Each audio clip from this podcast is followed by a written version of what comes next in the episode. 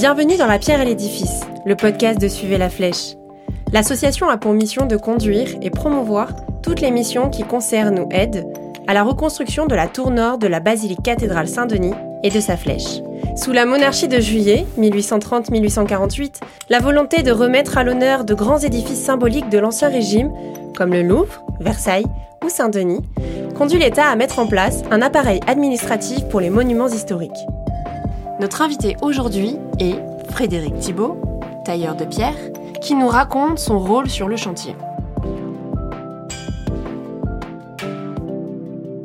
Cette flèche a démonté au milieu du 19e siècle, pour faire simple, par Viollet-le-Duc, avec l'objectif de la remonter un jour. Sauf que toutes les pierres qui ont été démontées servent à restaurer d'autres endroits de la basilique, elles partent à droite à gauche, les gens viennent se servir, c'est une carrière à ciel ouvert. Donc finalement, ce projet n'est jamais réalisé. En plus, Viollet-le-Duc avait dit qu'il faudra sûrement reprendre les fondations qui étaient instables, etc. Alors les dernières fouilles archéologiques qui ont eu lieu ont prouvé que les fondations étaient plutôt clean. C'était une invention de Viollet-le-Duc. Peut-être pour justifier aussi son démontage en rivalité avec Debré, l'ancien architecte, qu'il a un peu dégagé de ce chantier. Toutes ces pierres là qui ont servi de carrière, euh, où les gens sont venus euh, se servir hein, pour construire les maisons aux alentours, J'imagine que Michael Viss, hein, l'archéo, c'est le spécialiste de Saint-Denis. Hein, euh, il a certainement dû identifier des pierres à droite à gauche. Après, c'est pas parti très très loin parce que ça pèse lourd quand même une pierre. Mais je pense que dans les caves autour, ou même en, derrière les, les enduits, etc., qui ont été mis, il doit y avoir deux, trois cailloux encore de présents. Donc c'est un peu un serpent de mer, cette histoire de reconstruction de la flèche. Hein. Donc la flèche, c'est l'ensemble, c'est le beffroi, la tour carrée, et la flèche, c'est la partie pointue. Donc sur la façade occidentale, quand vous êtes face à la basilique, vous regardez à gauche, bah à gauche, il n'y a rien, il n'y a pas cette tour qui a disparu. De l'autre côté, il reste le beffroi, il n'y a plus la flèche. Donc ce projet euh, revenait régulièrement, d'autant plus que en fait on a tous les plans. L'architecte Debray, le premier architecte, lui a fait des plans de restauration. Viollet-Duc aussi fait des plans, donc on a toutes les cotes, toutes les dimensions de chaque pierre. On sait où est-ce qu'elles étaient positionnées, donc on peut vraiment, on a toute l'iconographie, la documentation qui permettent de la reconstruire. Donc avant de, de lancer ce, cette opération en réel, la mairie de Saint-Denis a décidé il y a quelques années de créer une association qui s'appelle Suivez la Flèche, qui est maître d'ouvrage sur ce projet. C'est-à-dire qu'à la délégation de pouvoir par la DRAC, la DRAC a dit OK, faites votre projet, mais nous on ne donnera pas un centime. Donc charge à, la, à Suivez la Flèche de trouver aussi des financements. Trouver des financements, ça a été aussi se dire, bah il y a un modèle qui existe et qui est celui du château de Guédelon, qui est un magnifique projet qui existe depuis plus de 20 ans maintenant, au en Bourgogne, avec ce chantier de château fort qui est reconstruit depuis cette période, avec des méthodes un peu traditionnelles, et c'est un chantier qui est ouvert au public. Donc le premier projet, c'était de se dire on va créer un chantier ouvert au public qui financera la reconstruction de la flèche. Donc la mairie euh, lance cette initiative et pour faire la promotion finalement de ce projet, va commencer à créer un petit peu d'animation, un petit peu de buzz autour de ce projet. Donc en ouvrant les premiers ateliers qui préfiguraient le chantier de reconstruction. C'est pour ça que dans le square Pierre de Montreuil, sur le côté nord de la basilique, on a trois loges en échafaudage, qui avec la loge des forgerons et la loge des tailleurs de pierre. Donc l'objectif premier, c'était justement de créer de l'animation. Et plutôt que de faire uniquement l'animation avec des petits ateliers pour les scolaires, pour le grand public, bah, avec euh, Mathieu Bonnemaison qui est le forgeron qui venait justement du château de Guédelon, on s'est dit, bah non, on va en profiter aussi pour se faire plaisir et faire des recherches un petit peu. Il y a la géologie, les premières pierres qui ont été utilisées. On travaille avec Jean-Pierre Gilly, qui est géologue, avec Michael Viss, qui est archéo de Saint-Denis, puis d'autres euh, copains comme ça qui ont une connaissance universitaire de la basilique. C'est passionnant, quoi. Le moindre bout de caillou, il va t'expliquer d'où il vient, comment est-ce qu'il a été taillé, limite le nom du mec qui l'a taillé. Donc ça, c'est passionnant de pouvoir travailler avec des gens comme ça. Donc on met en place un peu cette recherche sur l'outillage, sur la pierre. Donc il y a toute une histoire aussi liée, à... parce que sur Saint-Denis, vous n'avez pas de carrière de pierre en dessous où est-ce qu'on va chercher la pierre Donc toute cette recherche-là qui est intéressante. Et en même temps, l'association bah, me sollicite pour dire bah, on va aussi ouvrir des ateliers. Donc qu'est-ce qu'on peut faire pour des scolaires? Donc on va avoir des mômes qui vont arriver 5 ans, quoi, à partir de 5 ans, jusqu'à des adultes. Donc qu'est-ce qu'on peut leur expliquer en une heure ou deux heures Donc avec un passage sur l'atelier de forge, comment est-ce qu'on peut découvrir la forge sans se faire mal, sans chauffer un fer dans le foyer? Qu'est-ce qu'on va raconter? Et donc l'objectif c'était un petit peu ça. Donc rapidement, mis, euh, j'ai pris des contacts avec les carriers, donc qui fournissent la pierre pour avoir aussi des échantillons de pierre, pour essayer des choses. Essayer des choses en réel, en situation réelle. C'est-à-dire que j'ai repris une pierre du XIIe siècle et je l'ai retaillée entièrement avec les outils qu'on avait forgés sur place avec Mathieu, pour voir combien de temps je mettais à la main. Avec une disqueuse et un pneumatique, c'est une journée, quoi, on sait faire. Là, à la main, c'est dans une pierre qui est très dure, c'est des liais, c'est un truc un peu, euh, ça sonne bien. C'est cinq jours de taille. Donc ça, ça permettait aussi d'anticiper la phase de reconstruction. Donc bah voilà, un caillou comme ça, si on fait vraiment en méthode médiévale, ça va prendre une semaine. Donc on multiplie par 25 000 le nombre de cailloux, ça vous donne un peu une durée du chantier. Ce qui faisait beaucoup, il fallait beaucoup de tailleurs de pierre.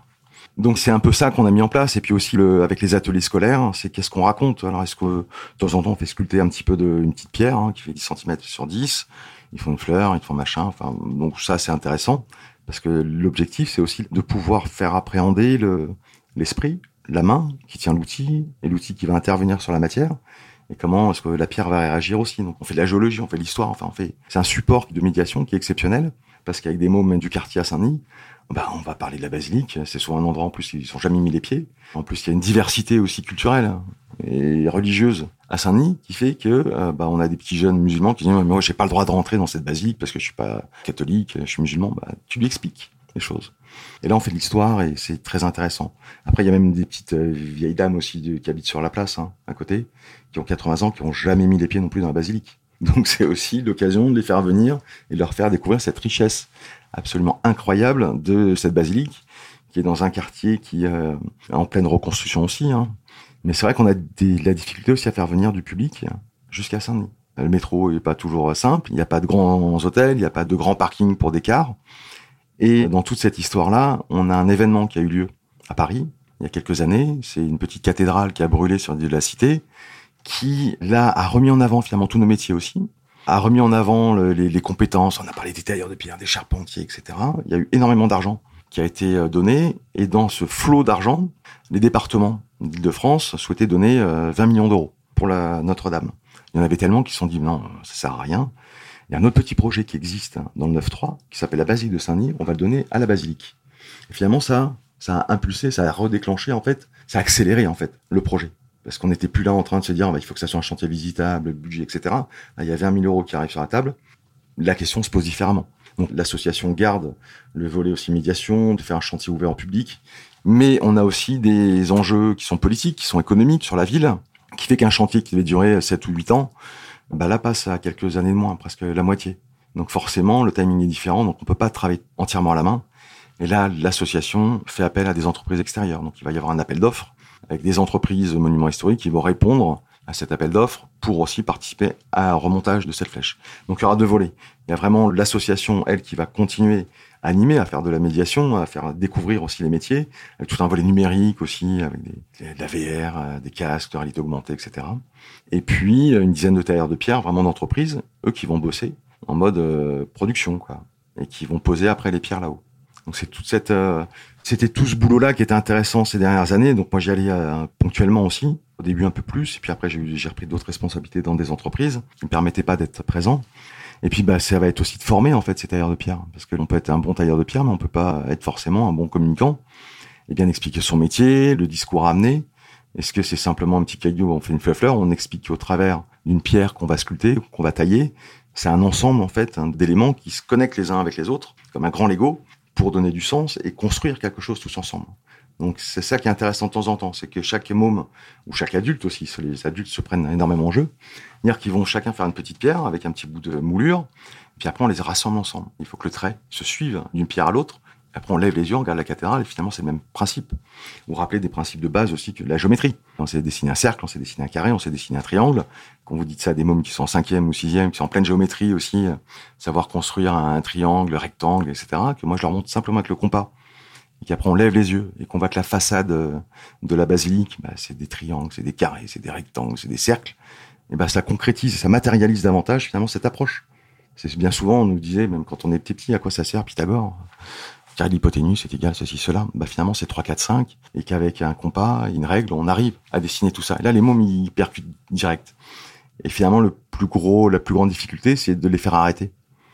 C'est qu'à un moment donné, il faut poser les outils, que la petite initiation s'arrête que les mômes, euh, ils sont, ils sont dedans. Et de voir les instits qui sont de temps en temps avec des mômes qui, ils auraient pas misé deux balles sur ce môme parce qu'il est toujours agité, il est toujours, euh, il est jamais concentré. Et là, le voir concentré pendant une heure et demie, deux heures sur sa pierre et de pas démordre, de pas dire un mot et d'être concentré sur son truc, bah, c'est exceptionnel. Enfin, c'est une approche qui permet vraiment de toucher des gamins qui le méritent aussi qui le méritent. Mais ça marche aussi pour les adultes. Hein. Ça marche très très bien pour les adultes. Et j'ai eu comme ça des reconversions aussi. Alors surtout après Notre-Dame, hein, tout le monde voulait être tailleur de pierre. Donc des jeunes et des moins jeunes qui ont arrêté leur activité et qui viennent me voir euh, un an après en me disant bah en fait je suis en CAP tailleur de pierre. Est-ce que je pourrais venir en stage ou rentrer chez les compagnons aussi? Donc ça, c'est mignon parce qu'on sème des petites graines. Et ça, moi, ça me rappellera toujours quand j'avais mon atelier. À Lille, j'avais aussi bien des jeunes qui venaient euh, des écoles d'architecture, enfin les stages ouvriers, que des jeunes euh, envoyés par la PJJ, la police judiciaire, Roubaix, enfin des quartiers un petit peu difficiles. Et puis quand deux, trois ans après, vous avez l'un de ces jeunes hein, qui vous rappelle en disant, bah finalement, je vais rentrer en taille de pierre. Je cherche une formation, je cherche une entreprise hein, et je voudrais rentrer euh, faire mon tour de France. Bah, on se dit qu'on s'est une petite graine en fait. Et c'est aussi le boulot des compagnons, c'est de semer des petites graines. Et sur 10, il y aura peut-être pas tout, tous vont devenir compagnons. Ou tailleurs de pierre, au moins tailleurs de pierre. Mais en tout cas, voilà, on aura semé ça et ça peut donner des fois des belles, des belles surprises.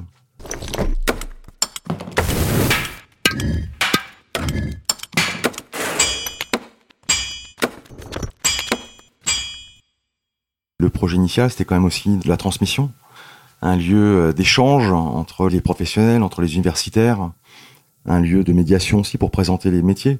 Parce que même après l'incendie de Notre-Dame, il était question de faire un grand village, des artisans, etc. Ça s'est jamais fait.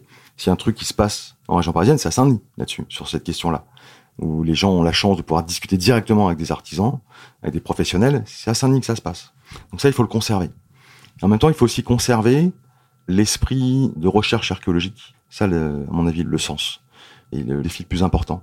C'est-à-dire qu'on va rentrer dans une phase de chantier, qui va être un chantier finalement assez euh, commun, c'est juste une petite flèche. C'est pas, voilà, il y a 25 000 blocs. On sait faire. On sait le faire. Mais c'est quelle histoire, encore une fois, moi j'aime bien les histoires. C'est quelle histoire on va raconter au travers de la reconstruction de cette flèche. Et le plus grand défi, donc, c'est de rester cohérent par rapport à ça. C'est pas un chantier commun comme tous les autres. On a la chance aujourd'hui d'avoir deux chantiers un peu emblématiques à Paris. On a la cathédrale Notre-Dame, avec euh, ce travail exceptionnel avec une cinquantaine d'entreprises qui bossent dans tous les sens, qui se donnent corps et âme pour que les délais aussi soient tenus, même si le chantier va se poursuivre après 2024, après la réouverture au public. A encore dix ans de chantier qui vont suivre derrière, tellement il y a eu d'argent aussi. Donc ça permet finalement de faire des trucs qui étaient programmés sur 50 ans. Là, on va tout faire d'un coup. Donc c'est un, chantier exceptionnel pour les, professionnels. Et cette flèche en pierre cette fois-ci, hein, parce que souvent on parle de la flèche de Notre-Dame, elle est en bois, hein, recouvert de plomb. C'est pas la même. C'est la flèche du transept à Saint-Denis, c'est la flèche de la façade occidentale, tout en pierre. Et là, c'est un défi assez exceptionnel quand même, parce que remonter ça, il va y avoir un petit peu de boulot. Donc je souhaite plein plein de courage et de bonheur euh, aux tailleurs de pierre qui vont bosser là-dedans, sur ce magnifique projet, parce qu'il va falloir avoir des bras, parce que la pierre, elle est bien dure. Mais c'est aussi, voilà, permettre quand même aux tailleurs de pierre, eux qui sont davantage en médiation culturelle, on va dire médiation touristique, etc., de pouvoir conserver un, une main quand même sur le chantier aussi pour essayer des choses. Là aujourd'hui, on ne sait pas encore bien comment ça va évoluer, donc j'espère que ça va aller dans ce sens-là. C'est à mon sens le, le plus intéressant. Parce que les gens, ils viennent pas pour voir des machines ou des casques de réalité virtuelle et, ou jouer au tailleur de pierre euh, avec un casque. C'est pas ça. Je pense qu'ils sont en contact, ils veulent essayer, ils veulent toucher de la matière. C'est le succès de Guildon, c'est celui-là. Le succès de l'Hermione, c'est celui-là. Il y a cette envie. Donc euh, rester cohérent, rester euh, professionnel. Il y a un peu plus d'un an et demi, je suis contacté par une entreprise aussi, une grosse entreprise de taille de pierre et sculpture, par le département sculpture, pour m'occuper des travaux du chevet, aussi la basilique de Saint-Denis. Donc ils savaient que je connaissais bien le lieu, les différents intervenants, l'architecte, la mairie, etc. Donc j'ai eu la responsabilité d'une partie de la restauration du chevet. Donc c'est vraiment la période aussi sugère, c'est magnifique. Avec les archives, là nous on avait la responsabilité de plutôt c'était les recherches de décors, décors peints de Debré, enfin surtout les décors du 19e siècle. Et de pouvoir identifier les différentes peintures. Est-ce qu'il y avait des peintures médiévales? Alors il y en a pas, on n'a rien retrouvé parce que tout a été euh, ravalé depuis euh, depuis longtemps. Donc c'était intéressant parce que de pouvoir accompagner cette phase de chantier aussi, bah, ça m'a permis aussi de continuer d'alimenter aussi mes connaissances sur la basilique. Comme j'avais commencé aussi les relevés des marques lapidaires sur l'avant-nef, enfin sur la façade occidentale à l'intérieur, bah, j'ai pu, euh, après mes réunions de chantier, prendre un petit peu de temps pour essayer d'en trouver aussi.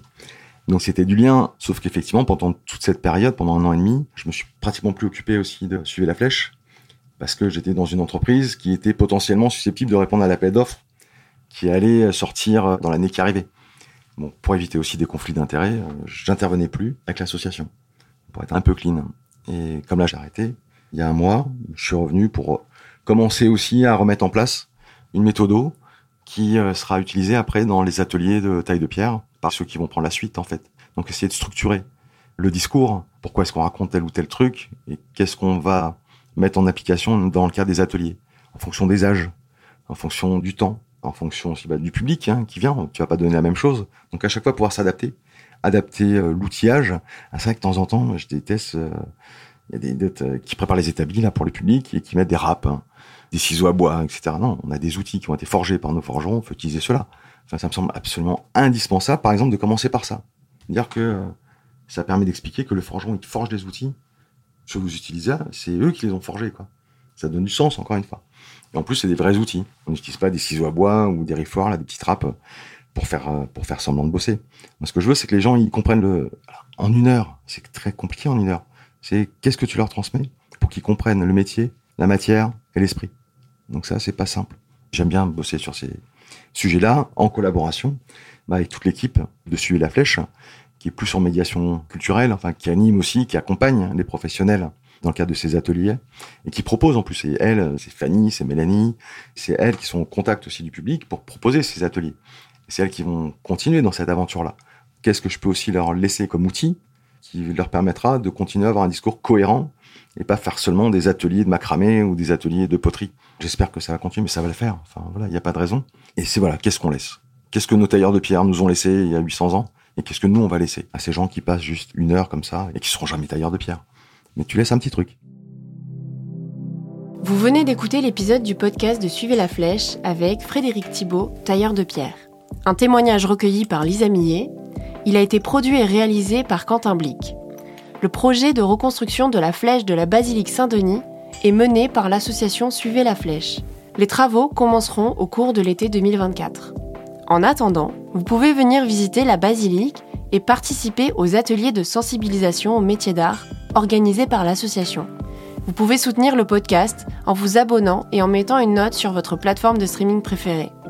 Vous pouvez également apporter votre pierre à l'édifice en faisant un don à l'association Suivez la Flèche.